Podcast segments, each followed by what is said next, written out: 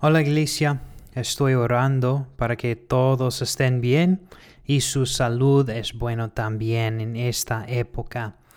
Estos días son interesantes en los que estamos viviendo y en algunos, algunas cosas pueden ser muy aterradores, lo que puedo incluir ah, hacer que empecemos a preocuparnos más y más. Pero tengo que confiar algo, un pecado que debo admitir, una tentación que me ha dado una y otra vez. A veces me preocupo. Estoy ansioso. A veces me preocupa el futuro, que no puede centrarme en el presente. Aparentemente no soy el único que sufre de esto. Hace más de 40 años, el Dr. Walter Calvert relació un estudio sobre la preocupación. Fue financiado por la Fundación Nacional de Ciencias. Las estadísticas siguientes son del estudio. El primero, el 40% de, los, de las cosas que nos preocupan nunca pasan. El 30% de nuestras preocupaciones se refieran al pasado. El 12% de nuestras preocupaciones son innecesarias. Solo el 8%, 8% de lo que nos preocupa sucede. O, para poner de otra manera, el 90 y y 2% de las cosas que nos preocupan no son legítimas. Y sin embargo, nuestra preocupación persiste. Vamos a ver un pasaje que nos mostrará por qué no debemos preocuparnos, qué hacer en, en cambio y los beneficios de seguir su instrucción. Volvamos a, Filipenses capítulo 4, por favor. Filipenses capítulo 4. Y vamos a leer los versículos 6 y 7. Ah, Filipenses 4, 6 al 7. Dice, por nada estáis afanosos sino sean condicidas vuestras peticiones delante de Dios en toda oración y súplica con acción de gracias. Y la paz de Dios, que sobrepasa todo entendimiento, guardará vuestros corazones y vuestras mentes en Cristo Jesús. Primero, note la Biblia nos dice no no te preocupes por nada. Observe la primera parte del versículo 6 de nuestro texto. Dice, por nada estéis afanosos. En el versículo 6, el término por nada estéis afanosos simplemente significa no te preocupes o no estés ah, ansioso por nada. Ahora, este es un mando sencillo pero como dice el viejo dicho, es más fácil decirlo que hacerlo. La palabra, ah, la palabra ansiosa en el diccionario significa gran preocupación o estar en su puesto doloroso. Como sabemos, Pablo escribió esta carta a la iglesia en Filipe mientras es estaba en el cárcel, posiblemente en Roma.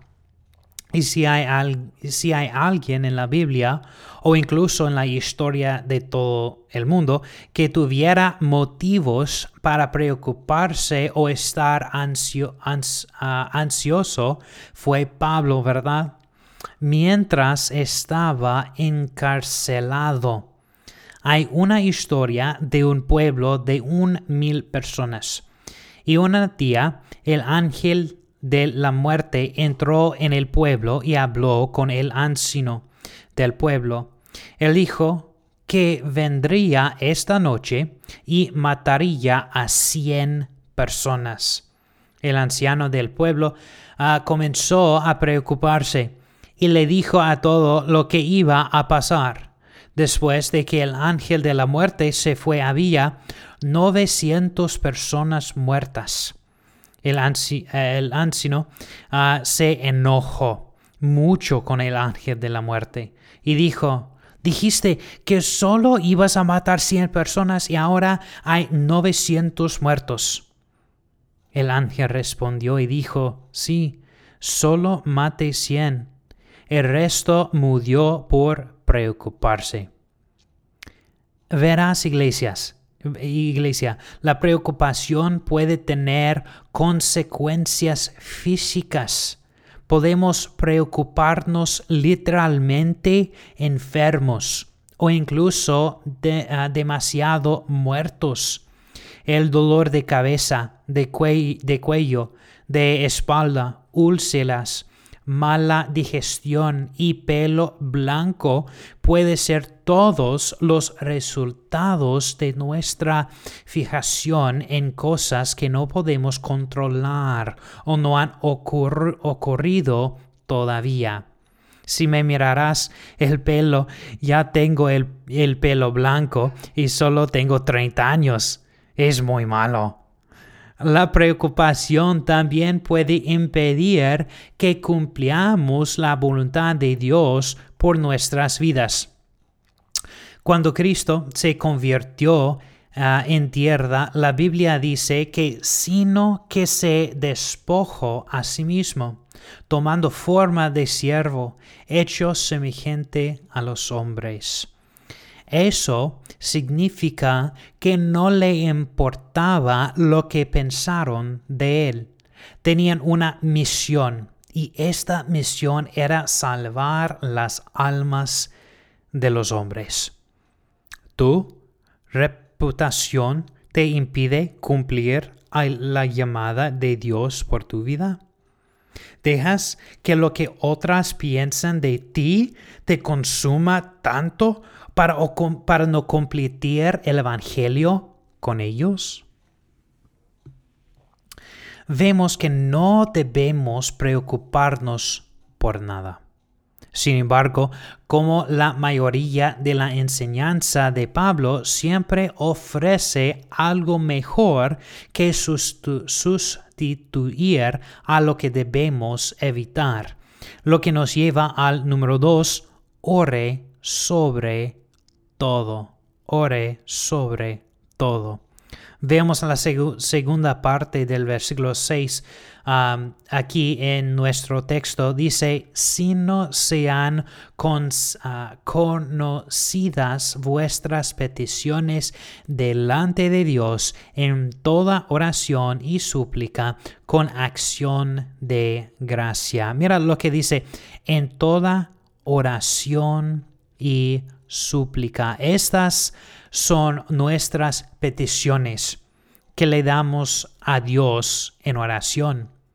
Deberíamos ir ante Dios de forma regular y hablar con Él o con otras palabras orándole sobre nuestras necesidades y deseos levantar a nuestra familia por su nombre y preguntar cosas específicas que necesitan, haciendo peticiones a Dios por la familia y las necesidades.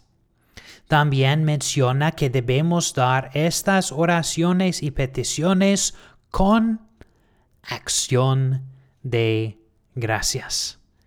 Algo que debemos recordar cuando estamos dando a conocer estas peticiones a Dios, debemos asegurarnos de hacerlo en un espíritu de acción de gracias. ¿Alguna vez has estado con una persona que solo pidió cosas constantemente y nunca estuvo agradecida por lo que recibieron? Imagina cómo se siente Dios cuando los cristianos piden cosas constantemente, pero nunca lo hagan con un espíritu agradecido. Agradece cuando llegues ante Dios. En realidad, orar por todo puede ah, sustituir a la preocupación por cualquier cosa. El famoso comentarista de la Biblia, Matthew Henry, modeló como acción de gracia puede ayudarte a manejar incluso trauma. Después de ser ah, agredido y robado, Henry escribió en, un, en su diario, permítame agradecerle. Primero, nunca me robaron antes. Segundo, aunque me quitaron el dinero, no me quitaron la vida. Tercero, aunque se llevaron todo, no fue mucho. En cuarto lugar, permítame agradecer porque fue yo quien fue robado y no yo quien robó. Deberíamos orar por todo lo que haya pasado el día de acción de gracias. Podemos orar por el perdón sobre el pasado. Podemos orar por la sabiduría del futuro. Podemos orar por la fuerza por hoy. Y debemos orar por los demás por lo que podemos confiar en Dios por todas nuestras necesidades, porque Él es fiel. En otras palabras, no te preocupes por nada. En cambio, ore por todo. Y cuando lo hagas, esto es lo que sucederá. Número 3. La paz de Dios guardará tu corazón y mente. Mira en el versículo 7 dice, y la paz de Dios que sobrepasa todo entendimiento, guardará vuestros corazones y vuestras mentes en Cristo Jesús. Mira en el versículo eh, en ese versículo dice y la paz de Dios que sobrepasa todo entendimiento. El mundo mira a los cristianos y se pregunta cómo incluso en los momentos más oscuros podemos tener paz en nuestros corazones. Eso no significa que no lloremos ni sentiremos dolor en nuestros corazones, sino que significa que incluso que los momentos más oscuros podemos tener un espíritu tranquilo y alegre, porque sabemos que nuestro Dios tiene el control. El versículo dice, guardará vuestros corazones y vuestras mentes en Cristo Jesús. Dios nos da esta promesa de que nos cuidará incluso cuando no haya un fin de vista. Nos protegerá y nos mantendrá hasta el fin del mundo y durante toda la eternidad. Pablo recuerda la gente en Felipe que cuando oran por todo, reemplazaron sus ansiedad por la paz de Dios. Hay algo en este dulce tiempo en la oración que calma el corazón.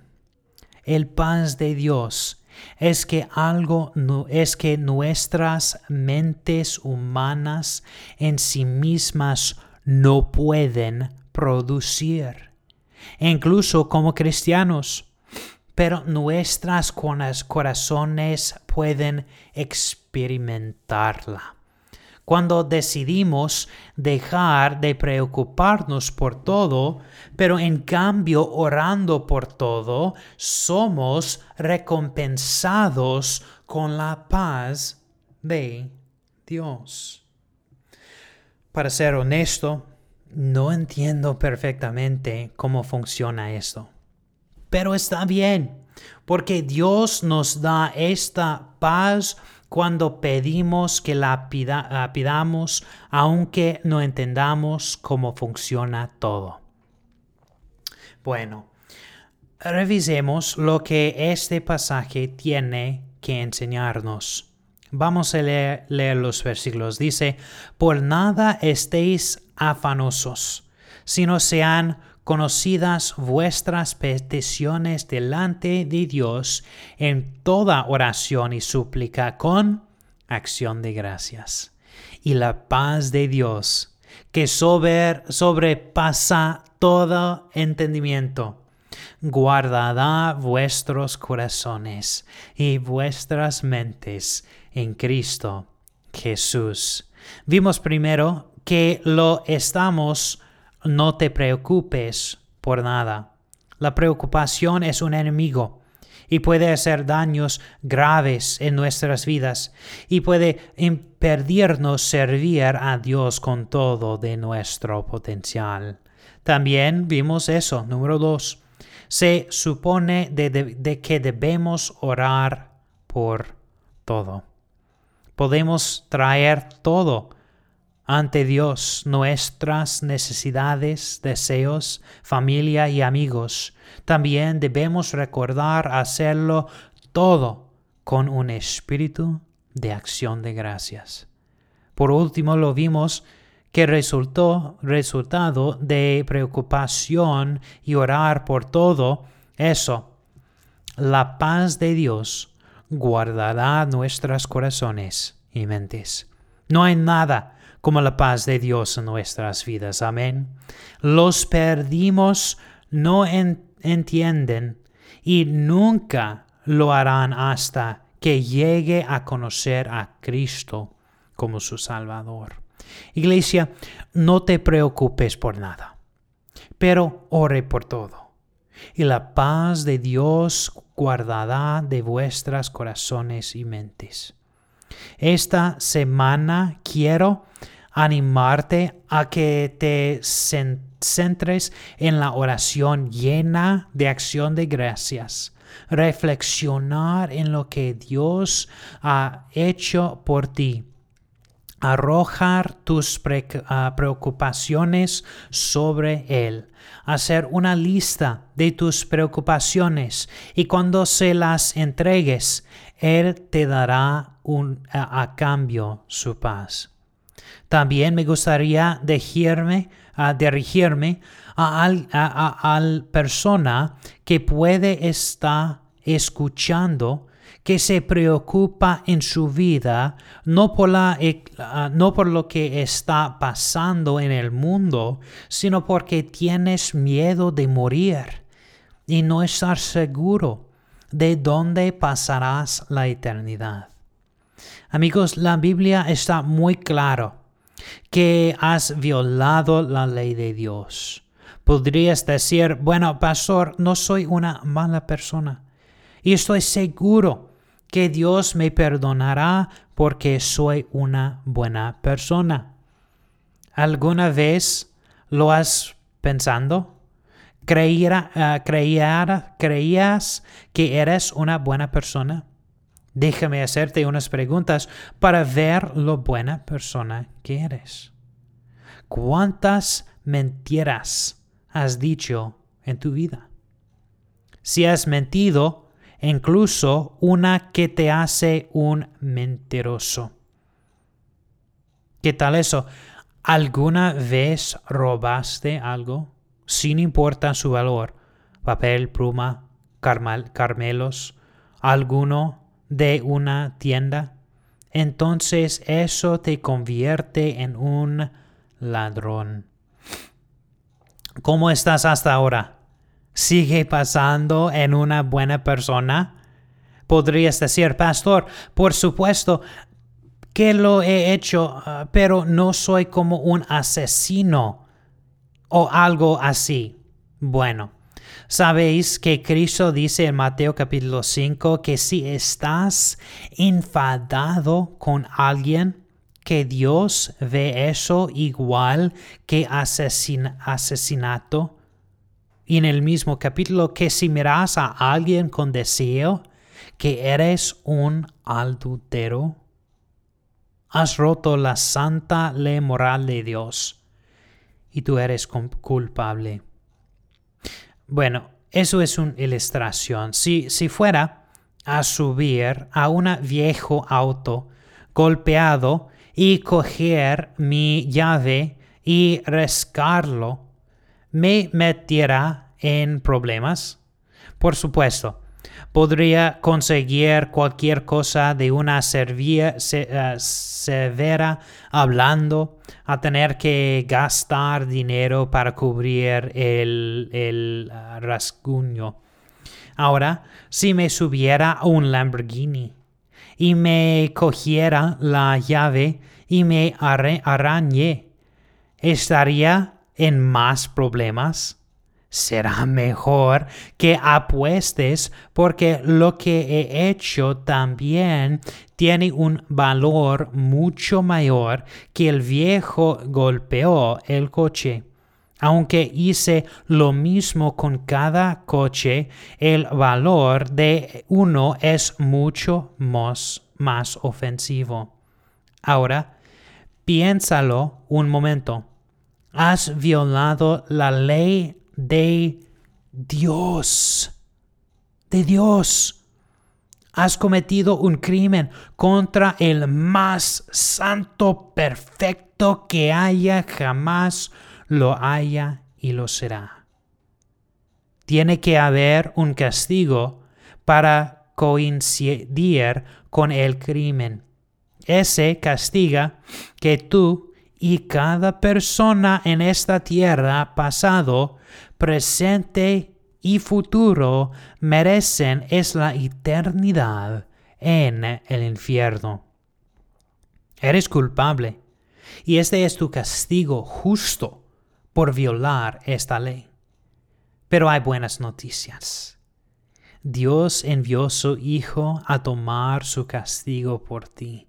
Hizo ese hace dos mil años en la cruz Así que ahora la pregunta es esta.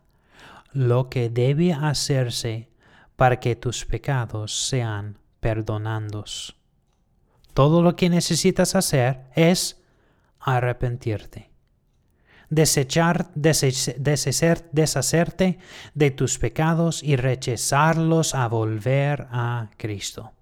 Y pedirle de, que te perdone de tus pecados. Puede, puedes hacerlo hoy, antes de irte de aquí. Puedes hacerlo en tu silla. No tiene que esperar. Puedes hacerlo ahora. Si quieres arrepentirte de tus pecados y pedirle a Cristo que te salve, entonces puedes orar que un corazón ah, sentía arrepentimiento de algo así. Dios, ten piedad de mí, un pecador. Señor nuestro ser salvado, sálvame. Llamo a su nombre. Señor, soy culpable, merezco su ira. Señor, no puede salvarme. Señor, quiero tener un corazón nuevo y un espíritu eh, adecuado, pero ¿qué puedo hacer? Señor, no puedo hacer nada. Ven y trabaja, en mí. Ahora invitó a su nombre. Temblo, tembloroso, aunque creyendo, me arrojo totalmente sobre ti, Señor. Confío en la sangre y la justicia de tu Hijo. Señor, sálvame hoy. Pecador, confía en Cristo hoy. Y cristiano, deja de preocuparte y empieza a orar. Vamos a orar. Padre, gracias por este mensaje. Y recordar que no necesitamos preocuparnos porque podemos orar y nos, da, y nos dará la paz que necesitamos parar para superar cualquier cosa. y ayudar al pecador perdido que está escuchando este mensaje. Trabaja en su corazón. Yo oro ah, para que hoy confíen en ti como Salvador. Les damos todo el honor y la gloria. Y en el nombre de Jesús. Amén.